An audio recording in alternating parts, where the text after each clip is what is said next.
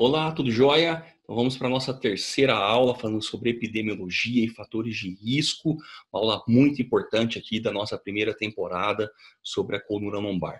Por que, que essa aula é muito importante? Porque nós vamos ter dados numéricos ah, do, do quanto a dor lombar vem trazendo ou vem gerando de incapacidade no mundo inteiro, aqui no Brasil, e você pode utilizar esses números para explicar para o teu paciente uh, todo um contexto sobre o problema uh, dor lombar, sobre o problema que ele se encontra, e isso ajuda muito na hora de, de para ele uh, sobre o que ele tem no teu consultório, né, na hora da consulta, na hora da avaliação, e, e, como você vai conduzir os processos com ele. Tá? Então vai te ajudar bastante conhecer esses números aqui. Então vamos lá. Quando a gente vai falar em números, a gente fala de epidemiologia, a gente vai para a principal revista né, que, que gera esses dados epidemiológicos, que é o periódico The Lancet, todo mundo conhece, é um periódico aí muito respeitado na área científica, e o The Lancet, através de um estudo chamado The Global Burden of Disease, que mostra as principais doenças do mundo inteiro, ela faz, ela vai compilando esses dados e ela vem Uh, e ela, ela traz esses dados para a gente a cada 10 anos. Porém, ao longo desses 10 anos, ela vai soltando algumas nuances, né? Porque os estudos são muito robustos, tá? Então, vamos dar uma olhadinha aqui uh, nesses estudos aqui, por exemplo, uh, que mostraram sobre a dor lombar e analisaram um índice, número de anos perdidos com incapacidade. Eles analisaram durante 20 anos, ó, de 1990 a 2010. Em 1990, a dor lombar era a 12 condição tá, que levava a esse índice, número de anos perdidos com incapacidade. Em 2010 subiu para a sétima. Né? Então, a gente vê uma linha reta apontada para cima, mostrando que a incapacidade nas pessoas com dor lombar vem aumentando. Se eu pego esse outro índice, anos vividos com incapacidade, um para um, ou seja, tudo que foi feito em 20 anos para diminuir a incapacidade, para diminuir os anos vividos com incapacidade na população mundial, falhou. Isso é um cenário caótico, é, de todas, comparando com todas as outras doenças musculoesqueléticas, sem dúvidas, esse, sem dúvida, esse é o pior cenário. Tá? Então, não existe um cenário pior do que o cenário dor lombar, é, comparado com qualquer outra desordem musculoesquelética. Vamos ver no Brasil, 990, oitava condição nesse índice número de anos perdidos com incapacidade, subindo para a terceira condição em 2010, perdendo somente para doença isquêmica do coração e violência interpessoal. E nesse índice, anos vividos com incapacidade 1 para 1, ou seja, o nosso país também é, falhou igualmente, igualzinho ao resto do mundo, uh, tentar para tentar diminuir a incapacidade na nossa população com dor lombar. Então, realmente é um cenário complicado. Eu tenho certeza que você recebe pacientes com dor lombar todo santo dia, né? E, esse, e para quem é especialista, para quem gosta do tema, para quem gosta de dar resultado para esses pacientes com dor lombar, né? Resultado atrai, resu, atrai resultado e o paciente acaba, você acaba recebendo aquela maior quantidade de, de, de, de indivíduos com dor lombar no consultório, né? E acaba virando referência no assunto. Então é muito importante. É, você quer ser uma referência de dor lombar, dor de coluna aí na sua cidade, na sua região, que você entenda muito bem desses números e depois, nas próximas aulas, o que nós estamos fazendo para revertê-los. Uh, vejam números mesmo agora, é, em termos de, de número de total de anos de com incapacidade, esse salto que deu de 77 milhões para 103 milhões. Então, é, é, é um número muito grande é, o que vem acontecendo aí nesse cenário da dor lombar. Tá? A dor lombar vem evoluindo, a gente já está vendo isso, e ela atinge especialmente os pacientes dos 30 aos 60 anos. Então, essa seria a faixa etária principal aí uh, do, do, do, da, do, desenvolvimento né, da dor lombar no indivíduo, tá? Que é a faixa etária que o indivíduo está correndo atrás da vida, está trabalhando, está cuidando da família, enfim, é, é, essa seria a principal faixa etária dos pacientes com dor lombar. A prevalência pontual de dor lombar, ela é em torno de 18%.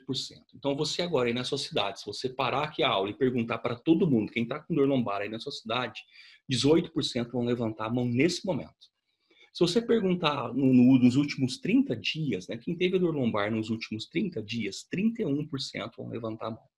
Se você perguntar quem teve dor lombar nos últimos 12 meses, 38% vão levantar a mão.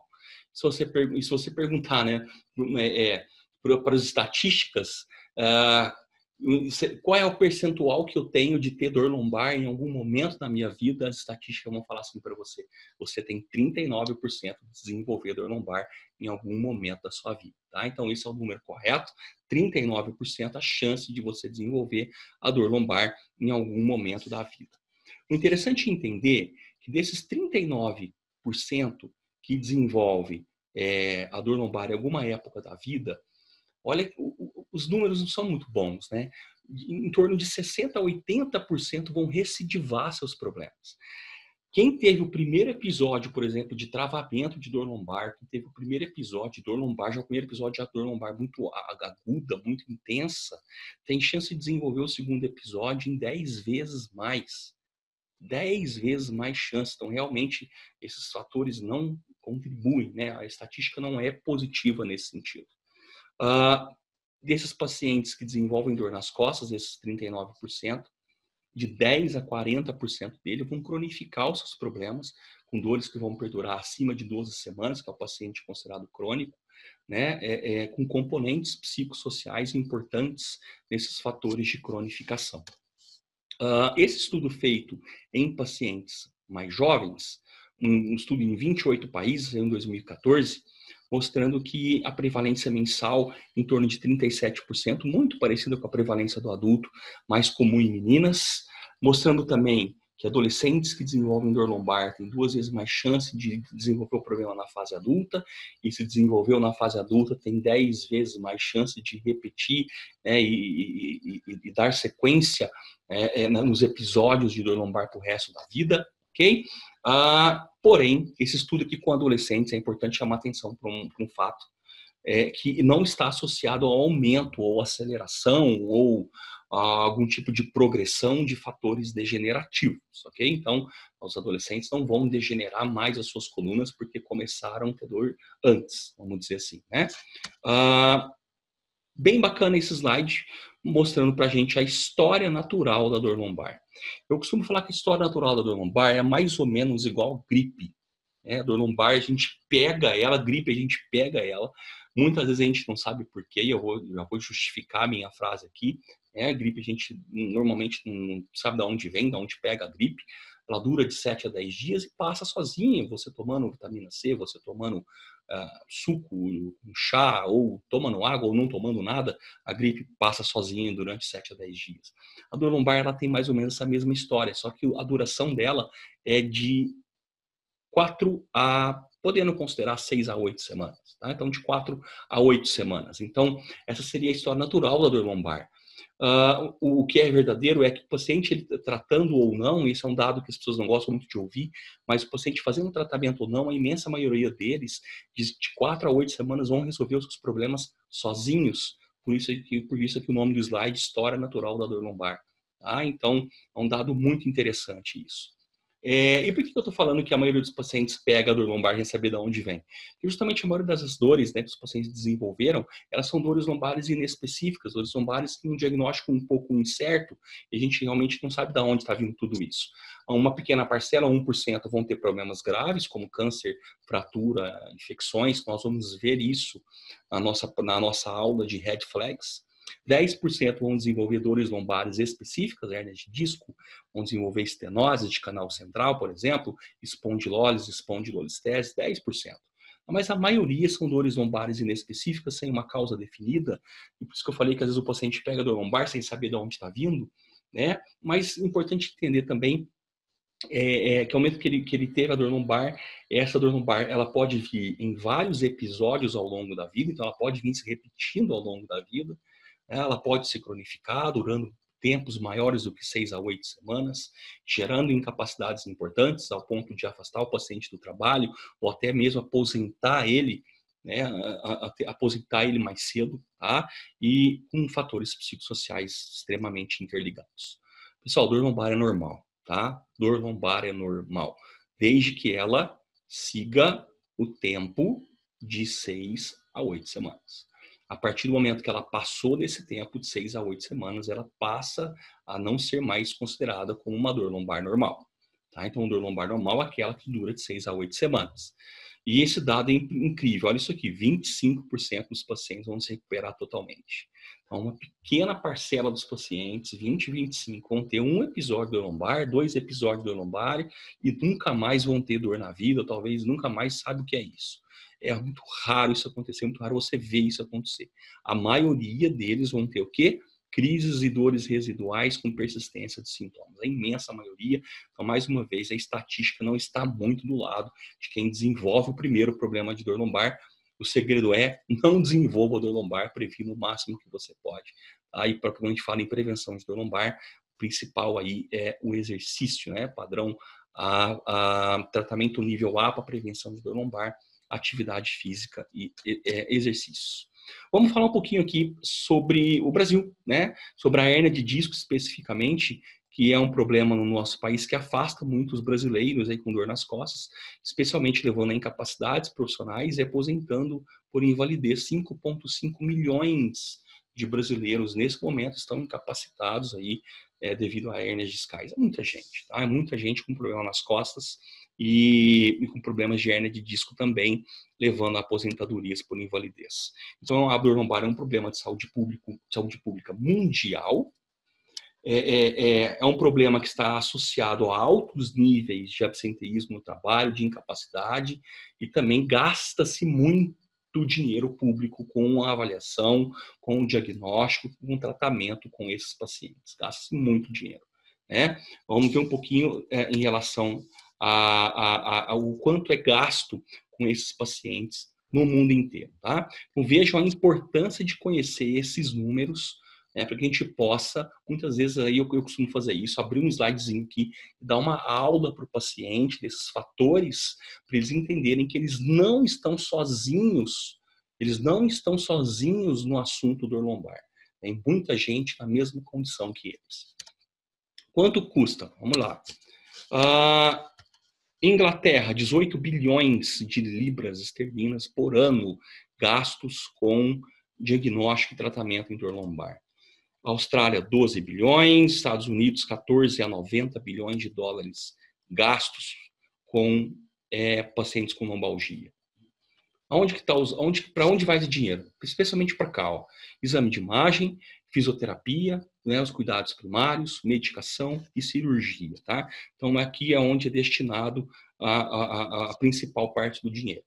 Estratificando um pouco melhor, estratificando um pouco melhor esse estudo do Dagenais que saiu em 2008, ele ele mostra para gente aqui, ó, 17% ah, gastos com fisioterapia e intervenções hospitalares, 13% com medicamentos, 13% com, com cuidados primários, né?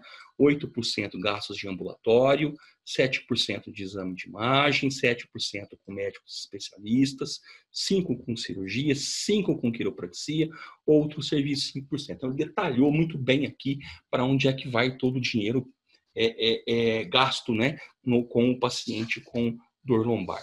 No Brasil, custos indiretos. Lembrando que os custos indiretos são aqueles, por exemplo, com, com aposentadoria por invalidez. É, dados de 2007, 12 milhões de reais gastos com dias de trabalho perdido em 2007, tá? Isso no nosso país. Uh, e custos diretos, né? Aqui sistema público de saúde, custos diretos, 71,4 milhões de dólares gastos com distúrbios da coluna vertebral, representando aí 58% destes custos. Então, realmente é, é, é uma enxurrada de dinheiro gasto na avaliação, no tratamento, gastos indiretos com os pacientes com problemas na coluna lombar, estudo de 2019 aqui do Carregaro, né? Ah, e eu falo que esses recursos, eles são muito, muito mal utilizados. E por que, que esses recursos são muito mal utilizados? Porque gasta-se muito dinheiro, por exemplo, com ressonância magnética, com injeção epidural, com medicamento opioide, com cirurgia de fusão, e todos esses gastos não estão conseguindo mudar o cenário atual. Não estão conseguindo melhorar a vida dos pacientes com dor lombar, não estão conseguindo trazer melhoria para esses pacientes, especialmente em nível de incapacidade. Por isso que eu falo que esses recursos são muito mal utilizados. Veja que a ressonância magnética aumentou em 307% de, dois, de 1994 a 2004, um aumento de 307%. Está resolvendo alguma coisa? Não. Eu falo que quanto mais exame o paciente faz, pior fica. Ah, o exame de imagem ele gera um efeito nocebo no paciente enorme e, e isso acaba mais complicando do que ajudando na hora ali uh, de passar as informações de qualidade para ele. Né? É claro que o exame de imagem tem um grupo, nós vamos falar sobre isso, um grupo em especial que precisa desse exame de imagem. Quem são esses caras? Pacientes com red flags e pacientes uh, que têm patologias específicas, hernia de disco, estenose, espondilolistese, por aí vai. Mas a maioria deles, que são dores lombares inespecíficas, o exame é clínico. O diagnóstico é clínico, não há necessidade de fazer exames de imagem, tá? Não deveríamos estar fazendo exames de imagem nesses pacientes. Injeção epidural aumentou 629%. Tem resolvido o problema de dor lombar aí na sua cidade, na sua região? Não tá, né? E aqui também está longe de resolver. Analgésico, opioides analgésicos, aumentou 423%. Aumento de 423%. Não está melhorando, não está ajudando a melhora desses pacientes com dor lombar, né? A medicação aí tem feito, não tem feito efeitos uh, tão positivos igual imaginávamos. Fusão, aumentou 220% em 10 anos. Né? Então vejam que tudo isso aqui que eu falei para vocês vem aumentando, gasta-se muito dinheiro no estudo e a o que precisa mesmo, o real mesmo, precisa mudar a vida do cara, mudar a qualidade de vida do paciente com dor lombar, né, devolver a vida para ele, fazer com que esse cara trabalhe de forma ótima, tenha lazer, curta seus, curta seus filhos, curta sua família, é, esses recursos aqui não estão ajudando. Tá? Uh, um pouquinho mais, só para a gente desmembrar um pouquinho mais aqui uh, em relação a gastos, né, com, com esses, é, especialmente com os dois os dois itens que mais gastam, que é o exame de imagem. Então, 42 mil ressonâncias, 36 mil tomografias, né? representando aí 13 milhões de dólares, 18% das despesas totais, é, gastos aí com, com diagnóstico é, de problemas na coluna lombar. Né? E o outro gasto também enorme aqui, a cirurgia. Né? Então vejam só que olha que dado impressionante que o Carregaro trouxe para a gente. Cirurgia de, de artrodese, 115 mil procedimentos realizados. Ok? Tratamento com cirurgias múltiplas, 106 mil. Beleza, procedimentos. Tratamento de complicações, 97 mil. É isso mesmo, 97 mil complicações é muito próximo. Eu tenho 115 mil procedimentos de artrodese. Eu tenho 97 mil complicações. O número é muito próximo. Ah, então, realmente, está é, é, tá na hora de a gente repensar se esse tipo de cirurgia, cirurgia de fusão lombar, se ela realmente traz algum benefício para o nosso paciente com dor lombar. Isso representa 10, 9 e 8% do total de procedimentos aí é, com as internações, né? Então, realmente, ó, as despesas médicas é, cirúrgicas, né, especialmente as cirúrgicas, elas mais do que do que dobra, dobraram ao longo dos anos, então a gente consegue ver isso aqui, ó, de 1992 a 2003. Então, vejam aqui o aumento que, que aconteceu nesse gráfico, né, uh, mais do que dobrou ao longo desses anos e não conseguiu resolver o problema da dor lombar. Tá? Então, importante esses dados epidemiológicos. Eu tenho certeza que você vai fazer ótimos, é, é, ótimo proveito desses números para bater um super papo ali com o teu paciente, mostrar para ele tudo isso e o quanto a, a, escolha de um tratamento eficiente, de um tratamento eficaz é importante uh, na, na, hora uh, uh, na hora de conversarmos com ele da questão qual é o melhor tratamento que eu, que eu posso fazer com o meu paciente, né? Eu sei que esses que a gente acabou de ver aqui não são, não é isso? Uh, fatores de risco. Então, o que são fatores de risco mesmo? Vamos falar um pouquinho disso agora.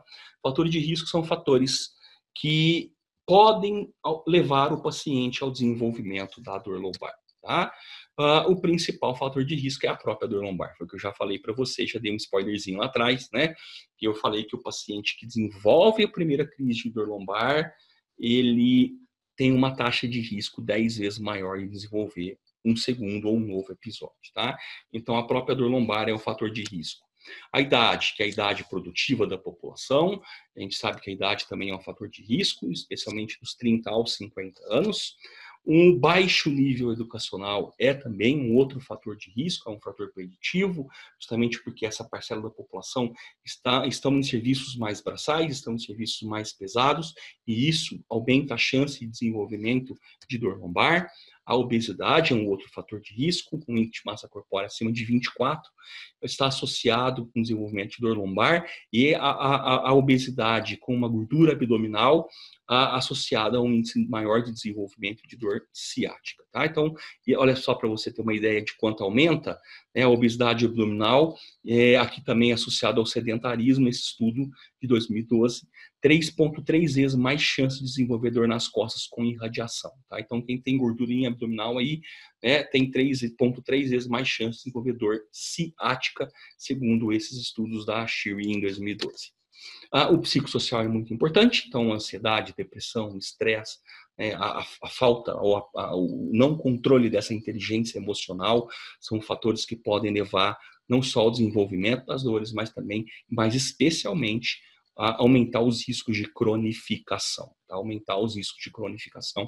Então, chama atenção sempre que eu vou falar de fatores psicossociais, eu vou chamar atenção para vocês de fatores de cronificação. Dentre esses fatores psicossociais, sem dúvidas, a depressão é o que coloca o paciente em maior risco. Ela aumenta em 2,3 vezes mais a chance do paciente uh, em, em, em desenvolver a dor nas costas também é um fator prognóstico, ou seja, ela não deixa o paciente melhorar.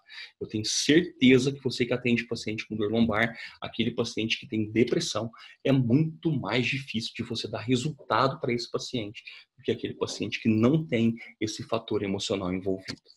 Uh, o psicossocial relacionado ao trabalho, é, insatisfação no trabalho, tarefas monótonas, má relação com o chefe ou colega de trabalho, estresse, alta demanda, alta demanda no trabalho. Então, tudo isso pode levar ao desenvolvimento da dor lombar. Uh, também aqui, quando a gente fala em trabalho, aqui um, um estudo de 2014 falando sobre atletas, né, para quem trabalha aí com atletas, mostrando que estresse, baixo humor, fatores afetivos, ansiedade, depressão, estresse, raiva, né, podem modular essa percepção tecidual ah, e podem aumentar a experiência dolorosa aí do atleta e também alterar os níveis de incapacidade. Então vejam que os fatores psicossociais, eles não atingem somente a população, vou colocar aqui entre aspas, normal, né, aquela população não atleta. Ela atinge também atletas de todos os níveis, seja o atleta amador, amador até o atleta de ponta. Tá? Os fatores psicossociais são muito importantes e relevantes na hora de avaliar qualquer indivíduo. A, alta demanda física no trabalho é importante, tá? Então, o, o, cara que trabalha aí o, o, manuseio de carga, com vibração, com posições de, de, de fletir, girar o tronco o tempo todo, eles têm uma prevalência aí de 39% de dor lombar, tá? O sedentário em torno de 18. Então veja que a autodemanda física no trabalho é pior que o sedentarismo, tá? Para o desenvolvimento da dor lombar. Uh, estudos interessantes mostrando aqui a relação do sono com a dor lombar. Então, o, o distúrbio do sono foi preditor para a dor lombar, aumentando em 2,4 vezes a chance do paciente desenvolver dor nas costas. A gente sabe que o paciente com distúrbio do sono, aquele paciente que dorme, por exemplo, é menos de seis horas por quatro, por no mínimo quatro, cinco dias seguido, seguidos, ele aumenta 25% as suas dores. Então, olha o dado que eu estou passando para vocês aqui. Hein?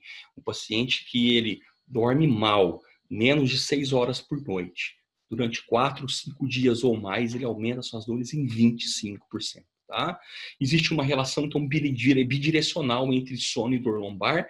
Eu tenho noite de sono ruim, aumentando a chance de dor lombar ao longo do dia, né? E um dia com muita dor lombar, aumentando a chance de um sono ruim durante a noite, certo?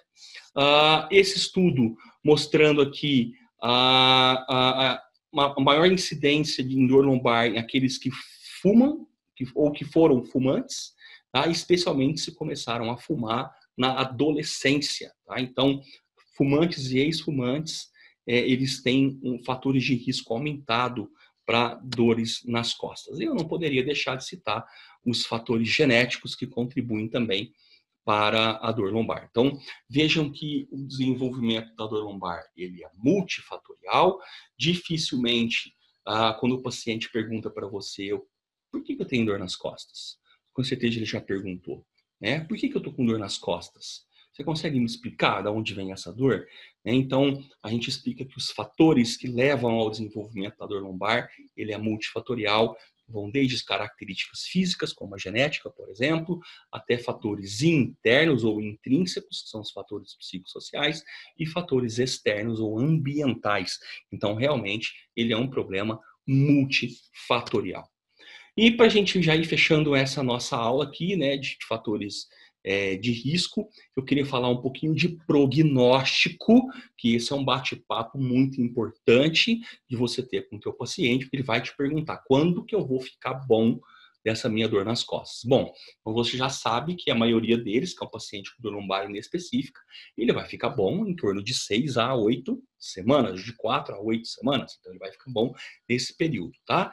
Porém, é, esse, esse, esse slide, ele mostra aqueles pacientes que são é, menos favoráveis, menos favoráveis, tá? Então, por exemplo, pessoas com história é, de dois ou mais episódios prévios de dor lombar, ó, pessoas com história de dois ou mais episódios prévios de dor lombar, esse paciente é menos favorável do que aquele que teve um episódio só. Tá? Então, ah, isso pesa na hora de dar o prognóstico para o paciente, ok? Pacientes que consideram o prognóstico ruim, olha que dado importante. Aquele paciente que tem baixa autoeficácia, aquele paciente que tem catastrofização dos seus sintomas, que acha que o problema dele é maior do que é realmente. Então, esses pacientes que não têm uma, uma, uma percepção é, é, muito boa do que está acontecendo com ele, tem um prognóstico pior. O paciente que apresenta baixo nível educacional, é, ou que já até tiveram licença de trabalho por dor, por dor lombar previamente, também tem prognósticos piores. Tá? O, o, paciente com baixo nível educacional, eu não sei se vocês já tiveram a experiência, eu acredito que sim, você já teve essa experiência de educar o paciente, tentar educar o paciente, é, é, que é o que a gente chama de educação em dor baseada em neurociência, de educar esse paciente e tentar chegar no nível dele, que a gente chama técnica de espelhamento, né, de conversar com o paciente no nível dele. Então, mesmo utilizando essas técnicas, a gente percebe o quanto é difícil educar em dor esse tipo de paciente, que é o paciente que tem baixa escolaridade. Ele tem dificuldade de entender o que você está falando para ele. Tá? Então, por isso, esses pacientes são colocados aqui como pacientes que têm prognósticos não tão bons quanto aquele paciente que teria um entendimento mais completo da situação né, e do cenário que ele se encontra. Né? Pacientes com altos índices de dor e incapacidade já no início dos sintomas. É aquele paciente que já inicia a dor lombar com sintomas abruptos, um travamento ou um trauma importante, então tem prognósticos ruins. Esses, esses pacientes podem ser que demorem um pouco mais de tempo para melhorar, ok? A presença de dor ciática, especialmente a dor abaixo do joelho, então coloquem como um marco o joelho do paciente. Então, dor lombar que irradia para baixo do joelho tem prognóstico muito pior do que as dores lombares que, que vão até o nível do joelho. Então, coloquem aí esse ponto de referência, nunca mais esqueçam dele. Aquele é realmente um marco prognóstico importante para pacientes com dor lombar. Alta demanda física no trabalho, Tá? Então, por que, que ele é um prognóstico ruim, cara, com alta demanda física? A gente viu que ele aumenta muito a probabilidade não só do desenvolvimento, mas também da não melhora. E eu costumo falar, eu falo inclusive com os meus pacientes, que trabalhar com coluna vertebral ou para tratar coluna vertebral é mais ou menos ter que trocar o pneu do carro com ele andando. Eu não consigo parar a coluna vertebral do meu paciente ok? Eu não consigo fazer igual o joelho, igual o tornozelo, sei lá, colocar um bracing, eh, colocar uma órtese, enfaixar e falar assim, não mexe mais esse negócio até ele se recuperar. É, eu não consigo fazer isso com a coluna. Então, um paciente com coluna vertebral, tá com, é, é, é, melhorar os pacientes com dor lombar, é, é consertar, é, é né, realmente consertar o pneu do carro com ele andando. Tá? Eu não consigo parar esse paciente é, é para poder corrigir o que eu preciso. Já pararam para pensar sobre isso? E por último aqui, a angústia psicológica e psicossocial, né? A gente já tem falado aqui que realmente as angústias psicológicas e psicossociais são muito ruins é, no quesito prognóstico, não só nos fatores de risco, mas também esses pacientes com problemas emocionais nos nossos consultórios são aqueles que normalmente ficam por mais tempo. São os pacientes que têm um período de tempo maior nos seus tratamentos aquele que uma, o que uma pessoa normalmente melhoraria em torno de um mês, dois meses de tratamento, né, seguindo a história natural da doença, ele vai melhorar depois de três, quatro, cinco, seis meses de tratamento. Então, são pacientes que vão ficar mais tempo com vocês. Pessoal, é, nossa próxima aula imperdível. Aqui a gente vai falar muito sério, tá? Sobre triagem das red flags. Nós vamos entender o que são essas red flags, quais são as red flags, as, a grande importância que ela tem. Então, essa aula é imperdível e eu espero que você tenha gostado dessa nossa terceira aula aqui agora, do nosso Físio On Demand.